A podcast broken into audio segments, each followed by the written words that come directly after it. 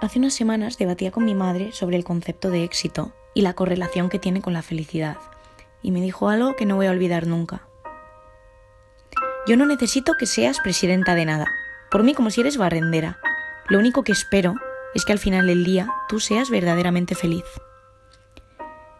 Esto me ha hecho replantearme muchísimo cuál es mi concepto de éxito, qué es éxito para mí.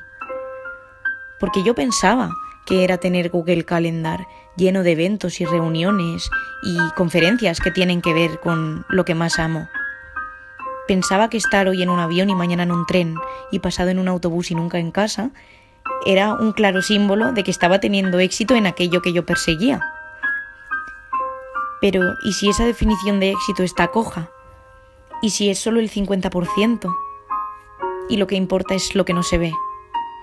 No me malinterpretes, para mi éxito siempre va a tener que ver con trabajar duro y con perseguir lo que amas y con tener una fuerza motriz que empuje tu vida y que siempre sea algo más que tú, que vaya por encima de ti.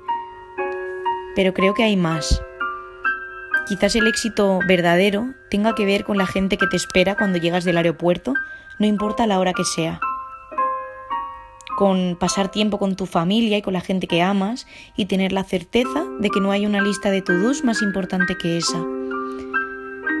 Quizás tener éxito tenga que ver con no tener ansiedad, con poder pasar una hora a solas contigo misma y no sentirte culpable porque tú sabes que es más importante lo que eres que lo que haces y que no hacer nada no significa que tú no valgas. Quizás el éxito tenga que ver con el fracaso, con la caída y con las cosas que aprendes cuando te equivocas, porque esas forjan tu carácter muchísimo más que los reconocimientos y los halagos y los premios. Quizás el éxito tenga que ver con la gente que te rodea y con las personas de valor que conoces en el camino, y tenga que ver con que te vale más el aplauso de casa que el aplauso de la gente de fuera, porque en casa es donde te conocen como realmente eres. Probablemente el éxito tenga que ver con irte a la cama, con la mente y con el corazón en paz.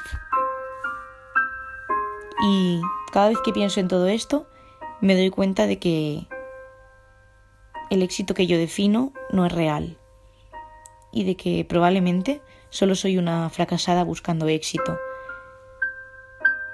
Probablemente mamá tenga razón y ser realmente poderosa tenga que ver con ser feliz al final del día.